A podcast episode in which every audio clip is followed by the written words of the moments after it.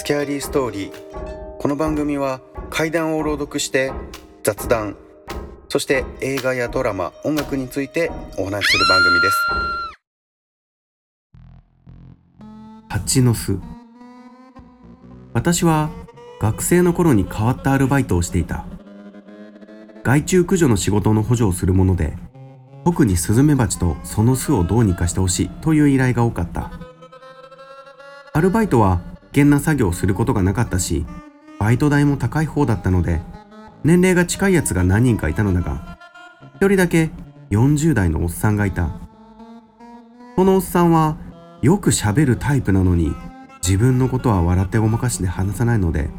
嫌われてはいなかったが誰も詳しい素性は知らなかった。そんなある日いつも通りバイトを終えて談笑していると40代のおっさんが太ももあたりを手でかきながら「かゆいかゆいなぁ」とずっとつぶやいていた。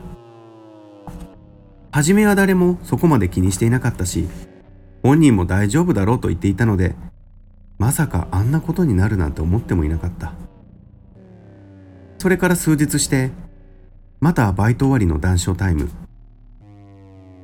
おっさんがズボンを下ろしてまで足をかきむしっていた。その太ももを見てみると小さな黒い斑点が広がっていた。本人も気味悪がってはいたが周りの人間は見たくないというのが本音といった表情を浮かべていた。そして次の日その斑点が少しずつ大きな丸に変わっていった。そしてその次の日も次の日も。その太もも全体に広がった気持ち悪い斑点は五円玉の穴より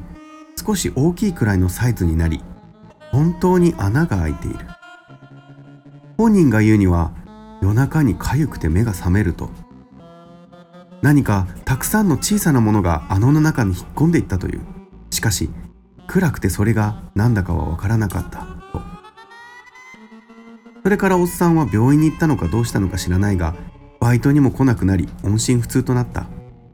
特に誰も会いたがってはいなかったし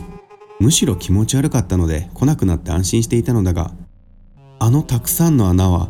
まるで蜂の巣のようだった。そして私の太ももにも最近なんてことはなく平穏に暮らしている。それにしてもなんだか頭がすごくかゆいなは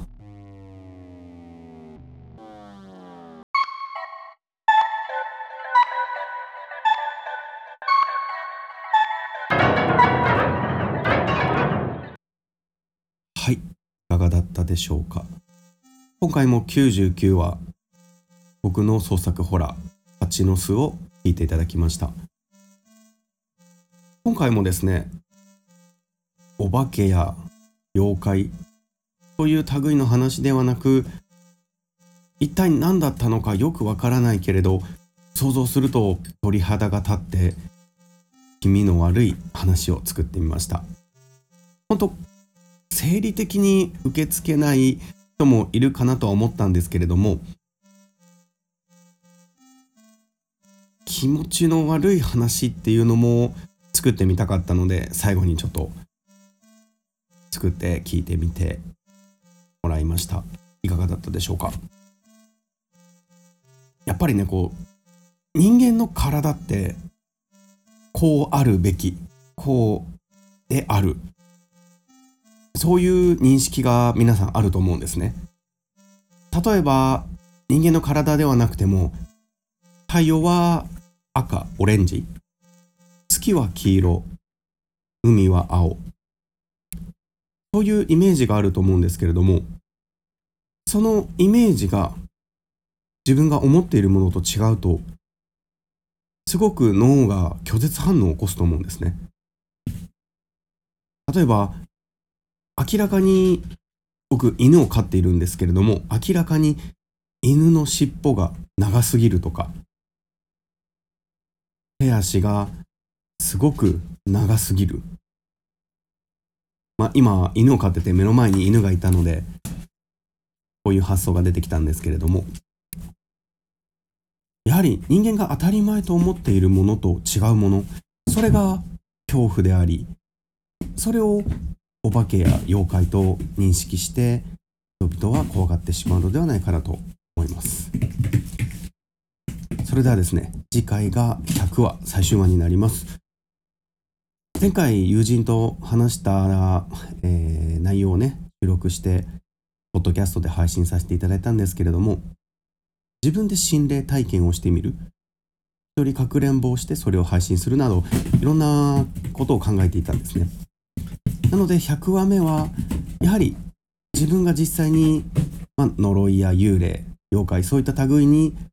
一歩踏み込んで体験をできるようなことをしてみてその内容を配信できればなと思っておりますのでぜひお楽しみにしていただければなと思います。それでは「ギャリーストーリー100セカンドスキャスト2」ストーリーテラーのバオタカでした。ここまでお聞きいただきありがとうございました。